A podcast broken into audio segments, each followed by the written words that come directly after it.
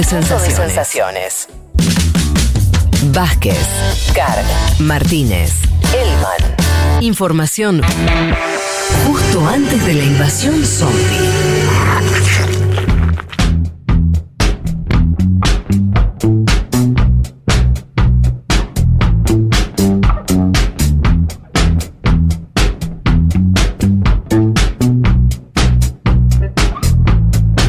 Hat einen großen Teil seiner europäischen Produktion immer in die Welt exportiert und äh, das sollte dann auch ähm, sozusagen der Regelfall werden. In diesem Zusammenhang spielt das Thema Patente natürlich eine zentrale Rolle. Und äh, ich habe hier noch einmal deutlich gemacht, äh, dass ich nicht glaube, dass äh, die Freigabe von Patenten die Lösung ist, um mehr Menschen Impfstoff zur Verfügung zu stellen. Ich wünsche mir, dass jetzt, wo ja auch sehr weite Teile der amerikanischen Bevölkerung geimpft sind, wir zu einem freien Austausch von Komponenten kommen und dann möglichst auch eine Öffnung des Marktes für Impfstoffe. Bueno, ahí estaba la, la canciller Merkel diciendo, básicamente sacudiendo eh, al, al mundo, porque después de la novedad que tuvimos eh, y que ahora vamos a, detallar respecto a lo que anunció el miércoles Biden. Eh, hace un día nomás eh, Merkel anunció que, bueno, que ella estaba en contra. Dijo básicamente, no creo que la suspensión de las patentes sea la solución para que haya vacunas para más personas. La creatividad y la innovación de las empresas son necesarias y para mí eso incluye las patentes. Y además de pararse en ese lugar, le tiró la chicana a a Estados Unidos y dijo que, eh, bueno, que ahora que gran parte de la población estadounidense está vacunada, dijo Merkel, deseo que podamos tener un libre intercambio de componentes y también una apertura del mercado de vacunas.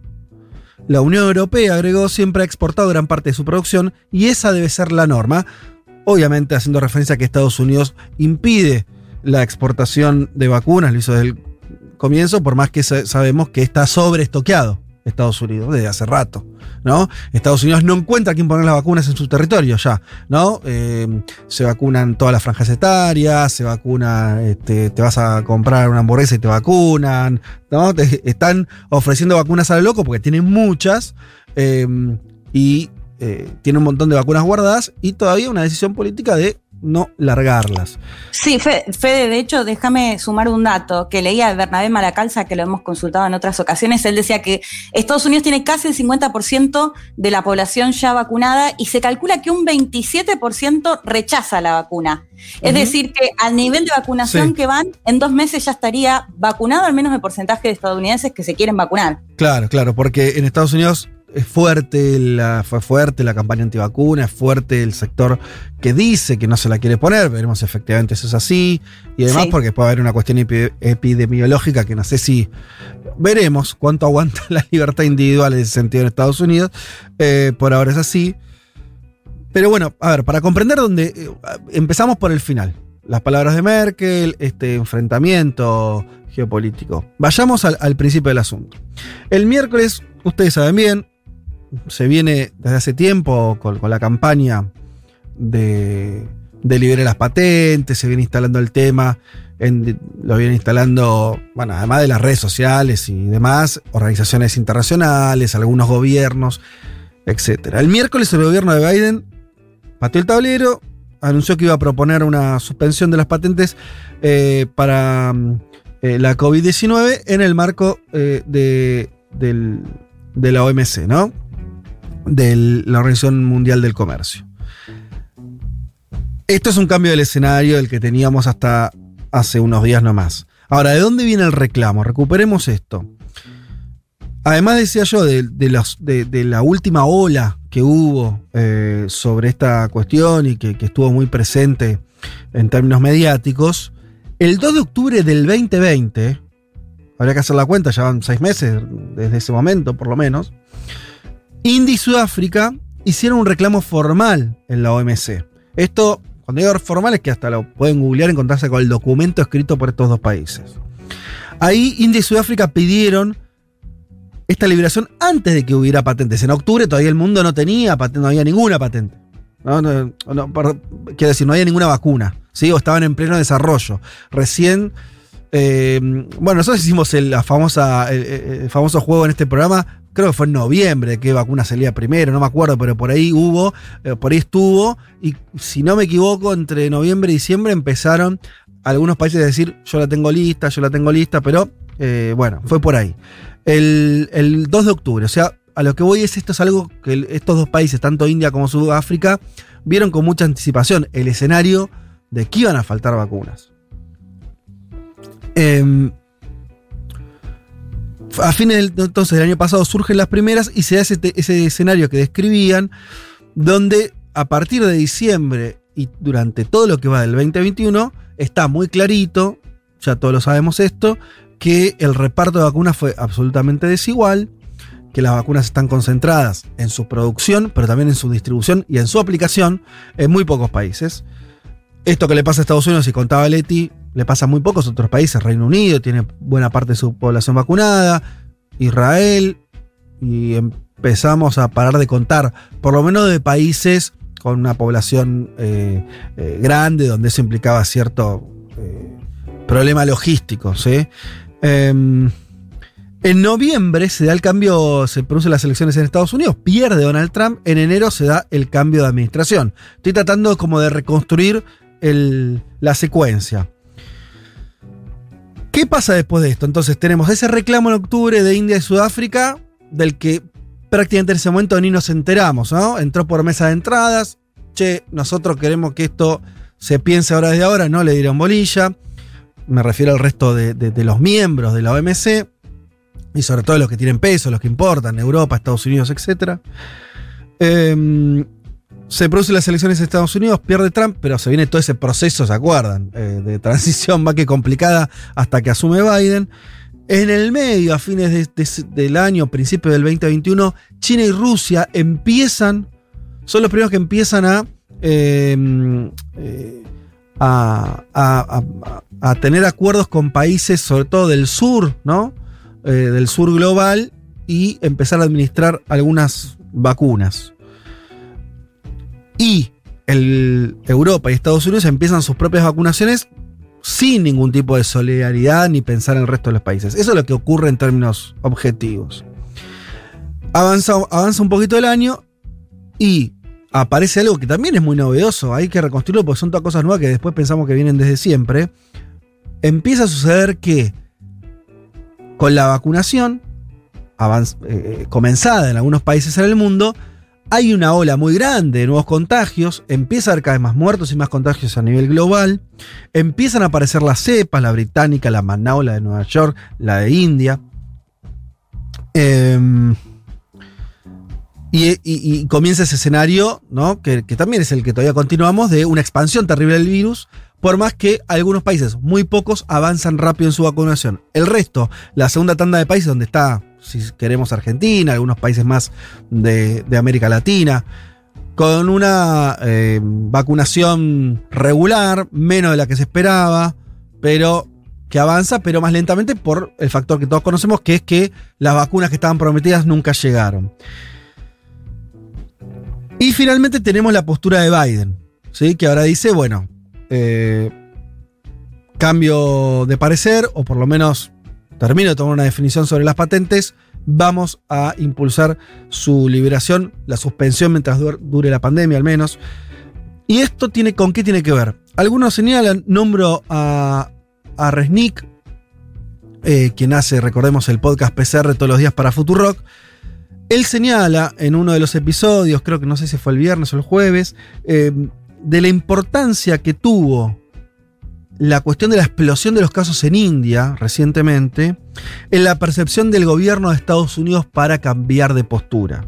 Regney dice, bueno, cuando India, un país de eh, 1.400 millones de personas, empieza una espiral de contagios al estilo que también tuvo antes Brasil y demás, eso empieza a alertar de verdad al gobierno de Estados Unidos de que no que puede vacunar toda su población, pero si tiene grandes partes del mundo con países muy poblados donde el virus circula sin ningún tipo de control, en algún punto eso va a hacer que la pandemia no termine nunca y hasta nuestro propio plan de vacunación interno en algún momento no nos sirva, porque surge una nueva variante que las vacunas que tenemos no se aguanta, por lo que sea.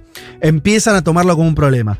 Apunta algo más, René, que yo no tenía idea, eh, pero bueno, él como biólogo y, alguien que además vive en Estados Unidos, o sea, que trabaja ahí, eh, confío plenamente en lo que dice, es que además eh, la comunidad india tiene una particular influencia dentro de los círculos científicos de Estados Unidos. Yo esto no lo sabía, pero me parece que dibuja un escenario que explica también tal vez el cambio drástico y rápido de posición de Biden que no se esperaba, tanto se discutió. Lo contamos, Fede, el, el domingo igual, ¿eh? acá lo contamos el domingo, dijimos que había hablado el presidente Biden con Narendra Modi el lunes anterior, es decir, hace casi 15 días ya en este momento, mm.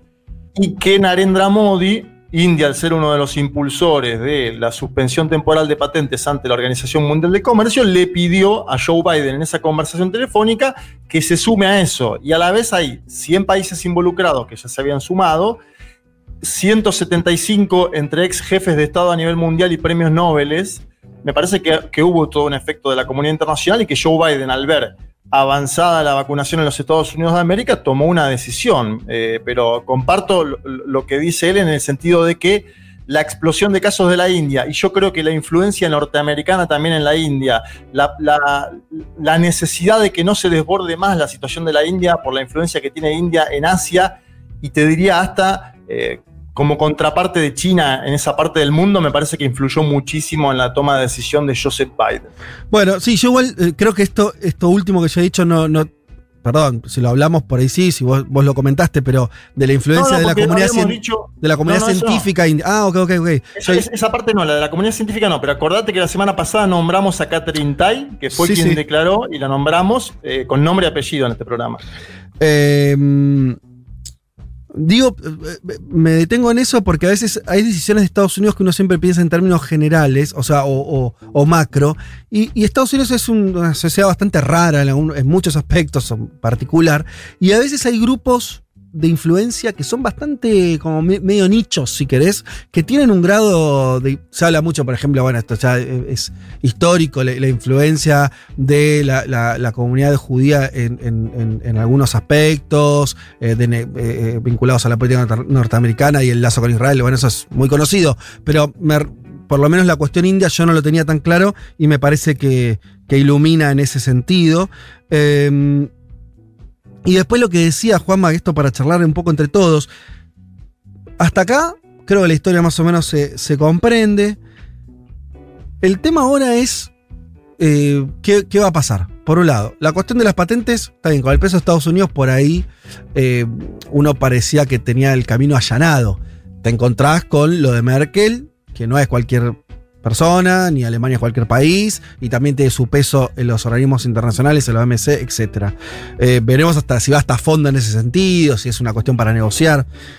Eh, veremos, yo nombraba lo de eh, Macron, el presidente de Francia, no porque se haya opuesto a la liberación de patentes, que no, pero sí se sumó a Merkel a tirarle a Estados Unidos, con razón, que, bueno, eh, está bien, fenómeno, vos vas por la liberación de patentes, pero no dejas de exportar vacunas y sos el, uno de los mayores productores.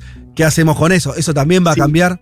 Fede, Fede es, es, vacunas, pero es también insumos de vacuna, que claro. eh, para producir la vacuna que Estados Unidos también bloqueó. De hecho, recién empezó a desbloquear cuando India se empezó a prender fuego. Digo, hay que entender también cómo recibe Europa. Y el caso de Macron es interesante. Primero porque ahí ya ves que hay una distancia con Merkel respecto al tema de las patentes. A Macron apoya la liberación, pero digo, también se suma a, a este síntoma que, que, claro, digo, es entendible que lo, lo, Biden de un día para otro lo hace quedar a Europa como el malo de la película cuando Europa dice, mira, nosotros al menos exportábamos vacuna, vos no hiciste nada, y vos estás sumándote sí. ahora, bienvenido seas, pero sí. cuando ya tenés a, a, más del 50%, claro, fíjense que Europa si uno recorre los últimos años, estaba acostumbrada a ser, o sea, con Trump como Estados Unidos, Europa medio como que ese, ese, esa posición de liderazgo moral la tenía. Ahora de repente se ve amenazada por un tipo que un día para otro cambia de posición. Totalmente. Y sí, claro, los dejan offside. Eh, es interesante ver cómo se va a resolver eso. Primero porque la OMC tiene que tomar decisiones con, por consenso. Primer punto. Sí. O sea que ahí ya tenés un problema concreto. Eh, tampoco sé si Alemania y la Unión Europea quieren quedar porque además con Estados Unidos vienen los votos del resto del planeta.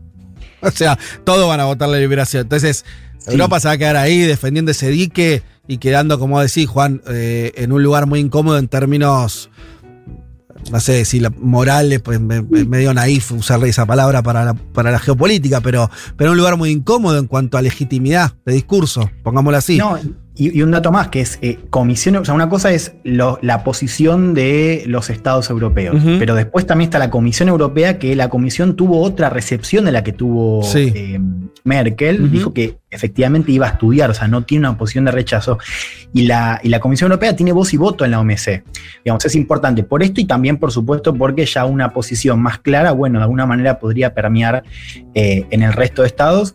Eh, y también pensaba también los, en, en la cuestión de los intereses ¿no? de, dentro de cada uno de los países, el caso de Alemania con su vacuna, ¿no? CureVac, que recién ahora estaría empezando a estar disponible para circular. Ahí, ahí vamos ¿no? a esa vacuna. pesan. Una cosa más de, de esta interna, de, de- de cómo funciona Europa, es eh, la Comisión Europea que vos señalás, que sería el órgano ejecutivo que gobierna Europa, que como bien decís fue más receptivo que Merkel. Ahora, ellos pueden tener una posición distinta. A ver, lo pongo en estos términos. Europa, la Unión Europea, ¿podría tener una posición distinta a la que tiene Alemania? Hasta ahora, si no me falla la memoria, no ocurrió nunca. Quiero decir, Alemania lideró Europa, sí, claramente, cuando cada vez que vimos un paquete económico, cuando la Unión Europea le decía a Grecia tal cosa, o hace esto, a España, era Alemania atrás, ¿no? No había, no es que Alemania opina A y la Unión Europea opina B, nunca vimos eso, me parece.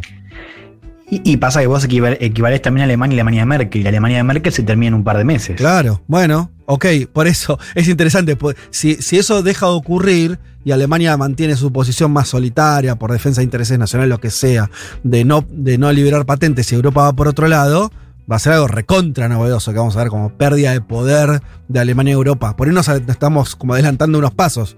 Pero No, y ahí tenés que ver también las posiciones internas. Los verdes alemanes, que son Mm. hoy quienes mejor se posicionan para encabezar un gobierno post-Merkel, según encuestas, ellos están a favor. Sí. Digo, y uno espera también que la socialdemocracia pueda rever su posición Mm. en todo caso. En un- hoy tenés un gobierno de, de gran coalición, ¿no? Pero a lo que voy que también hacia adentro de Alemania Sí. no hay una posición unificada respecto a eso.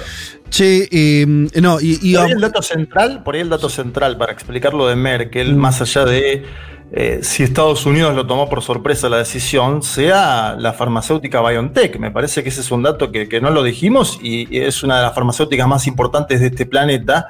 Eh, me parece que también puede ir por ahí la, la posición de Merkel, que igualmente acuérdense que al principio de la pandemia, con los proyectos de estímulo en términos económicos, había mostrado una diferencia con la Merkel del 2008, ¿no? Con la Merkel del ajuste, con la Merkel que aplastaba la cabeza de Grecia. Entonces digo, eh, ojo, porque las próximas semanas esto va a haber discusiones y Alemania también podría modificar su postura, así como la modificó los propios Estados Unidos de América. Veremos. Vos hablas de esa compañía, también hay que nombrar la que decía eh, Elman, que estaba hablando de la CureVac, que es de Bayer, ¿no? Eh, así que ahí tenés, eh, sí, tenés todo un poder farmacéutico. Bueno, Ale- Alemania es una de, las potencias en ese sentido.